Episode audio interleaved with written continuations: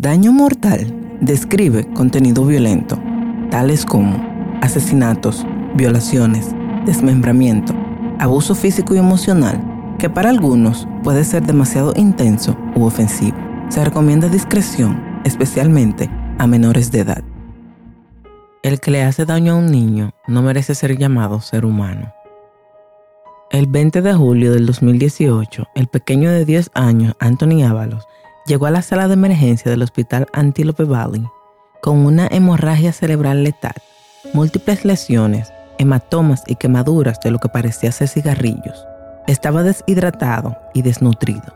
Su pequeño cuerpo no soportó y falleció al día siguiente. Soy Heidi C. Baker y esto es Daño Mortal.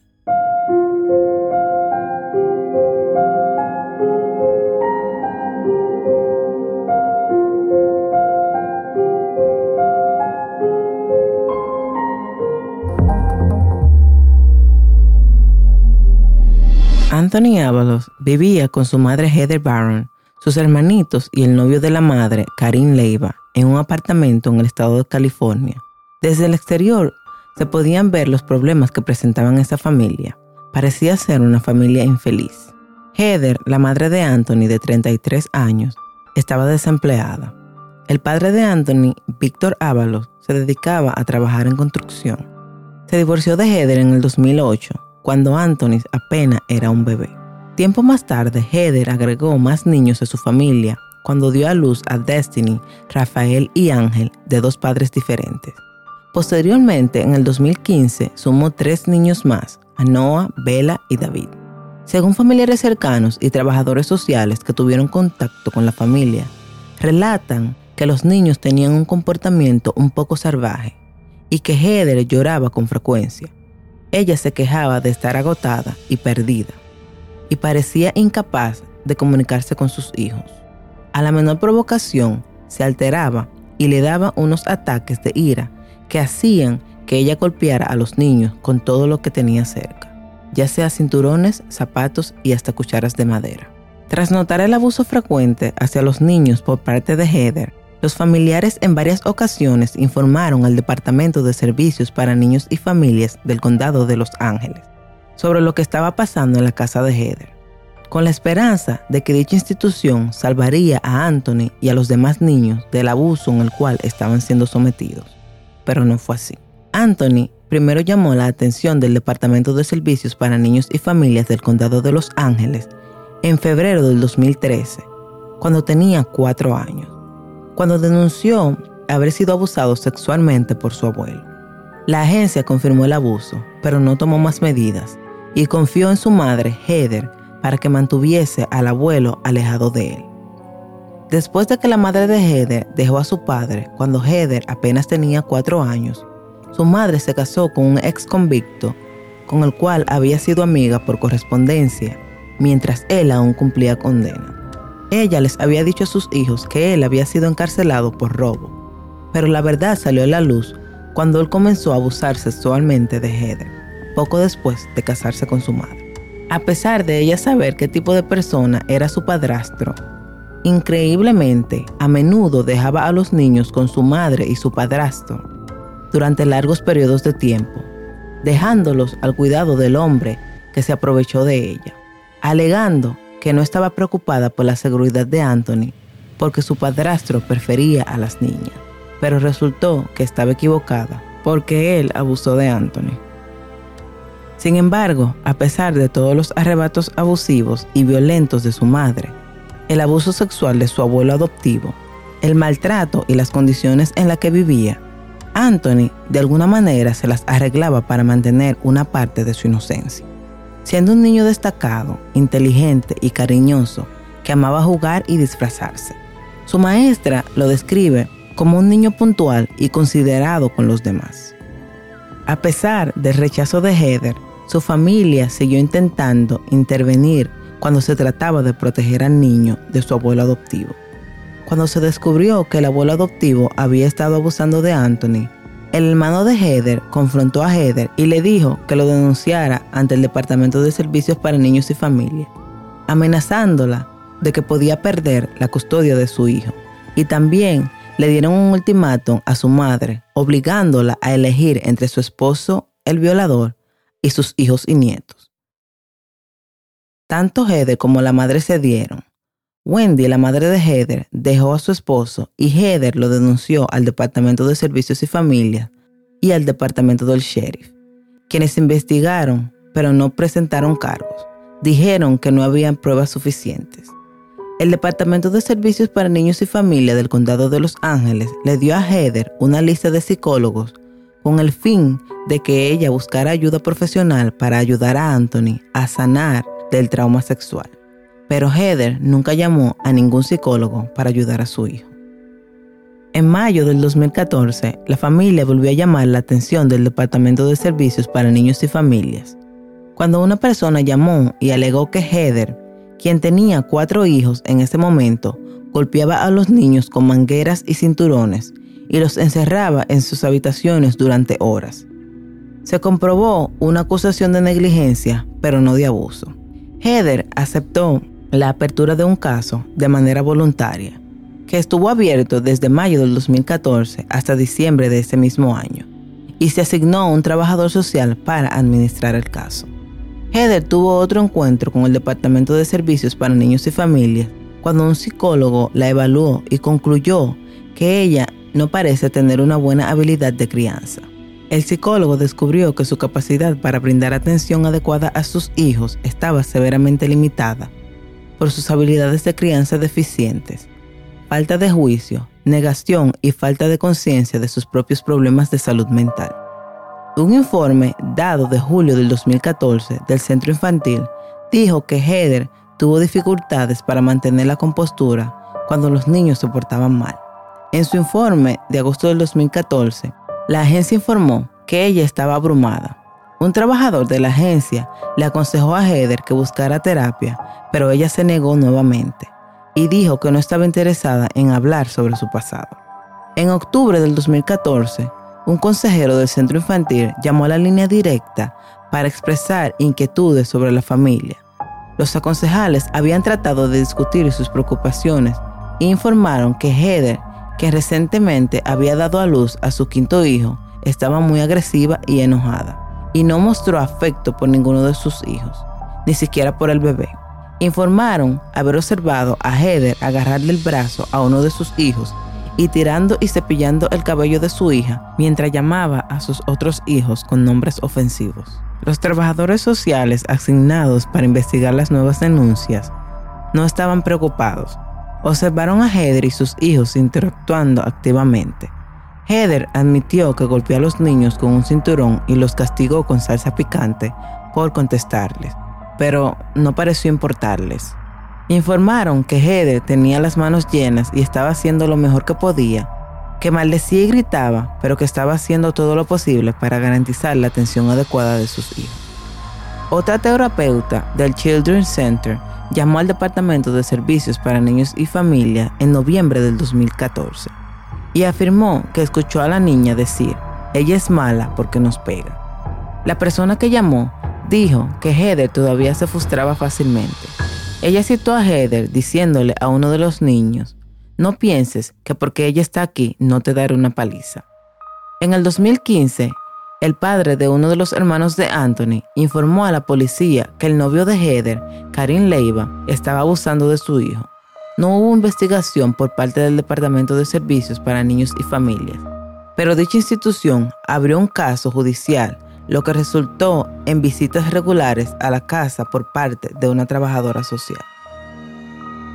En junio de 2015, el mismo padre acudió nuevamente a la policía después de una visita supervisada por la agencia con su hijo, informando que su hijo tenía moretones en el brazo y la cara.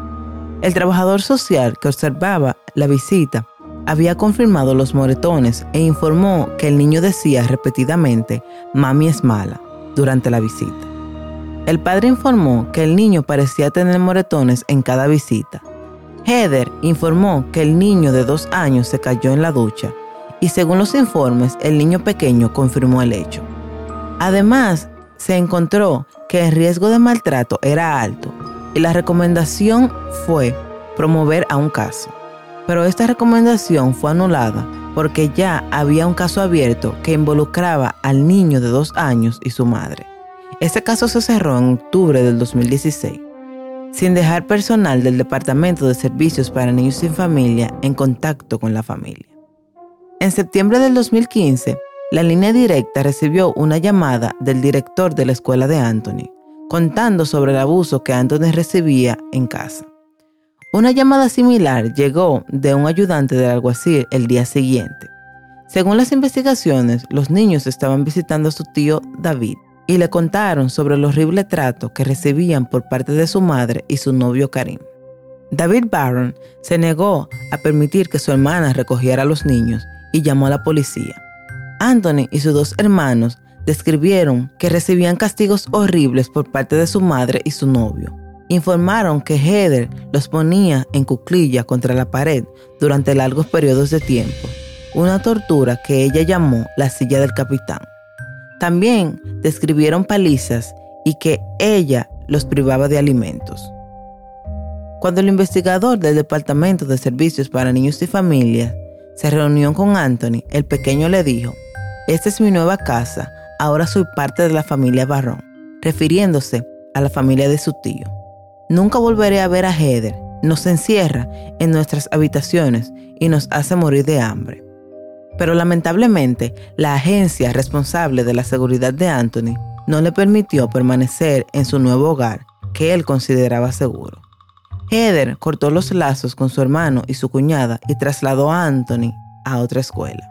Sin tener familiares cercanos que los protejan y con su tierna inocencia, el destino de Anthony quedó sellado cuando supuestamente le dijo a su madre que le gustaban los niños y las niñas.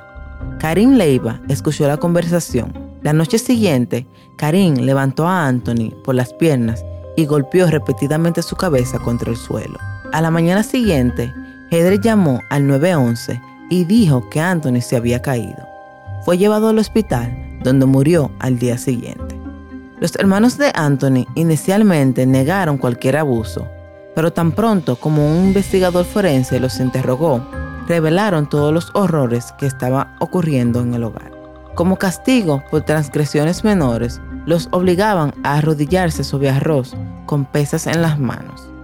Los mantenían despiertos toda la noche con agua en la cara si se quedaban dormidos y los azotaban con cinturones o un cable de extensión en las nalgas o en las plantas de los pies. Anthony tenía un castigo especial Karim lo levantaba por los pies y lo golpeaba contra el suelo de cabeza, como lo hizo la noche anterior a la muerte de Anthony. El día de la muerte de Anthony, detectives de homicidio pasaron horas revisando el apartamento de Heather en búsqueda de pistas, y lo que encontraron era motivo de que a cualquiera se le erizara la piel. Encontraron manchas de sangre en una alfombra, descubrieron cerraduras en el exterior de las puertas de los dormitorios de los niños. Había un cinturón de cuero en un cesto ensangrentado y botellas de salsa picante en la mesita de noche junto a la cama de Anthony, que según se supo más tarde, Anthony se había visto obligado a tragar cada vez que respondía. Debajo de un trozo de alfombra suelta en un rincón, también descubrieron una pila de arroz crudo que se usaba como una forma de castigo cuando se percibía que se habían portado mal. Los obligaban a arrodillarse sobre ello, en el piso de tabla donde sobresalían los clavos, hasta que les sangraban las rodillas.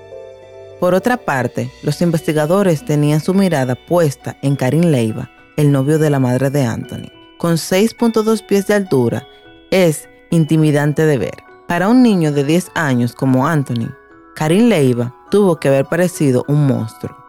Él creció en El Salvador, donde él y su hermano Mauricio se involucraron por primera vez con la pandilla callejera MS-13, antes de emigrar a California. Tuvo dos hijos con una mujer llamada Daisy Neiva en 2004 y 2005, pero la relación terminó cuando Daisy presentó cargos por violencia doméstica. Luego, en el 2013, tuvo otro hijo con Rosali Martínez, quien también presentó una denuncia por violencia doméstica y solicitó y recibió una orden de alejamiento. En 2015 tuvo otros dos hijos con una mujer llamada Sandra, pero esta milagrosamente nunca presentó ninguna denuncia en contra de él. Heather y Karim se conocieron en una fiesta de cumpleaños en la casa de su hermano David. Trabajaba en el mismo almacén de envíos que trabajaba el hermano de Heather. Heather y Karim comenzaron a salir poco después. Heather y Karim juntos se volvieron aún más violentos con los hijos de Heather. Los miembros de la familia de Heather comenzaron a notar que sus hijos mostraban aún más moretones, cortes y ojos morados de lo habitual. Unas semanas antes de la muerte de Anthony, uno de los niños necesitaba ir al médico por una herida en la cabeza. Heather afirmó que uno de los otros niños le arrojó un juguete. Más tarde salió a la luz que Karim había castigado al niño colgándolo de los pies en un balcón de un segundo piso. Mientras tanto, las llamadas de Heather a sus hermanos y a su madre se hicieron cada vez más espaciadas a medida que ella se sumergía más en los oscuros giros que tomó su vida con Karim Leiva. A pesar de todas las visitas que los trabajadores sociales y los ayudantes del sheriff hicieron a la casa de Heather, nadie entrevistó a Karim Leiva. En parte porque Heather y Leiva trabajaron arduamente para ocultar el hecho de que él vivía allí. Temerosos de que su historial pudiera activar señales de alerta con el Departamento de Servicios para Niños y Familia y poner en peligro la custodia que Heather tenía de sus hijos. Cuando sabían que los asistentes sociales iban a pasar, Karin Leiva se escondía en la casa de sus padres y Heather guardaba su ropa. La madre de Heather la ayudaba, viniendo a limpiar la casa de su hija y llenando el refrigerador con comida para que el Departamento de Servicios para Niños y Familia pudieran ver que también estaban criando a los niños. Y a los niños le pedían que mintieran y que no mencionaran que Karin Leiva vivía con ellos. Después de la muerte de Anthony, cuando el departamento del alguacil comenzó a investigar a Karim Leiva, le resultó imposible continuar escondiéndose. El detective rastreó a los padres de Leiva quienes prometieron llevar a su hijo al laboratorio criminalístico de Lancaster para ser interrogado. Antes de que Karim Leiva se presentara para ser interrogado, ya los detectives sabían que él había asesinado a Anthony, ya que seis días antes habían entrevistado a una de las hijas de Karim. La menor de 13 años estaba visitando a su padre en la casa de Heather en el momento del asesinato. Bajo la presión de las preguntas, la niña admitió haber presenciado el abuso que condujo a la muerte de Anthony y dijo que había estado demasiado asustada para evitar que su padre lastimara al niño, por lo que se escondió en la habitación de su hermanastra y lloró. Pero el fiscal adjunto y los detectives querían una confesión del propio asesino. En el transcurso de varias horas, Karim confesó cómo torturó a Anthony, estrellándolo contra las paredes, golpeándolo en las plantas de los pies con cinturones obligándolo a arrodillarse sobre arroz, y admitió que se había enfurecido cuando Anthony trató de defenderse, negándose a arrodillarse como se lo ordenó. Describió cómo lo agarró por los tobillos y lo dejó caer sobre su cabeza una y otra vez hasta que Anthony dejó de levantarse, y que luego huyó del apartamento lleno de pánico. No está claro por qué Karim Leiva estaba tan furioso al punto de darle una golpiza que le causó la muerte al menor. Pero se especula, en particular, que tenía mucho que ver el hecho de que Anthony le dijera a su familia ese mismo día que le gustaban los niños y las niñas. En cuanto a Heather, aunque no participó directamente en el asesinato, se cree que fue igual de responsable. Dejó a Anthony inconsciente en el suelo durante dos días antes de finalmente pedir ayuda. Durante todo el interrogatorio, Leiva nunca lloró ni se mostró angustiado, pero claramente en un momento después del asesinato sintió algo parecido al arrepentimiento cuando admitió que había tratado de cortarse la garganta. Karim y Heather fueron juzgados por el asesinato por tortura de Anthony Ábalos. Durante las cinco semanas del juicio, varios empleados del Departamento de Servicios para Niños y Familias del Condado de Los Ángeles subieron al estrado pero no explicaron por qué no tomaron medidas adicionales debido a la preocupación por la seguridad de Anthony. Se podía escuchar a un empleado del Departamento de Servicios para Niños y Familias del Condado de Los Ángeles riéndose y contando chistes mientras recibía una descripción del abuso sufrido por Anthony a través de una línea directa de emergencias. según una grabación reproducida durante el juicio. El Departamento de Servicios para Niños y Familias del Condado de Los Ángeles envió miembros de su personal de relaciones con los medios para monitorear parte del juicio, pero la agencia no ha emitido ninguna declaración sobre el caso. Los fracasos de la Agencia de Bienestar Infantil en la muerte de Anthony generaron comparaciones con una tragedia similar, la tortura y el asesinato de Gabriel Fernández, del cual el mismo fiscal quien llevaba el caso de Anthony también se desempeñó como fiscal principal en dicho caso. Varios familiares de Gabriel Fernández asistieron a la corte para apoyar a los seres queridos de Anthony. María Barrón testificó que denunció acusaciones de abuso al Departamento de Servicios para Niños y Familias en 2015, una de las tantas veces que la agencia recibió informes sobre violencia contra Anthony por parte de maestros, familiares o policías entre 2013 y 2017. Sin embargo, el niño permaneció en la casa de su madre. La agencia nunca intentó sacar a los niños de la custodia de Heather y ningún empleado del departamento ha sido sancionado en relación con el caso. Los fiscales alegaron que Heather había abusado de Anthony y dos de sus hermanos durante años, pero la situación se volvió aún más peligrosa y mortal después de que ella comenzó a salir con Karim Leiva. Como presunto miembro de una pandilla, Karim solía golpear a los niños con cinturones. Les echaba salsa picante en la boca y hacía que Anthony y sus hermanos pelearan entre sí. Los perdedores de las peleas luego sufrían castigos corporales a manos de Karim. La defensa de Karim se basó en que él no tuvo la intención de matar al niño, que fue un accidente, no un asesinato intencional en primer grado como estaba siendo acusado. Pero un acto cometido por él demostró lo contrario, afectando su caso, cuando mientras estaba en prisión, esperando el juicio, golpeó a un compañero de prisión mientras hacían fila para una clase bíblica. La defensa de Heather se basó en que Karim Leiva era el verdadero abusador y que vivía con miedo de él y de lo que le sucedería si lo denunciaba. Pero esta defensa quedó un tanto incomprendible por obvias razones. ¿Quién deja a un niño de 10 años muriendo en una habitación durante dos días a menos que tuviera la intención de torturarlo o asesinarlo?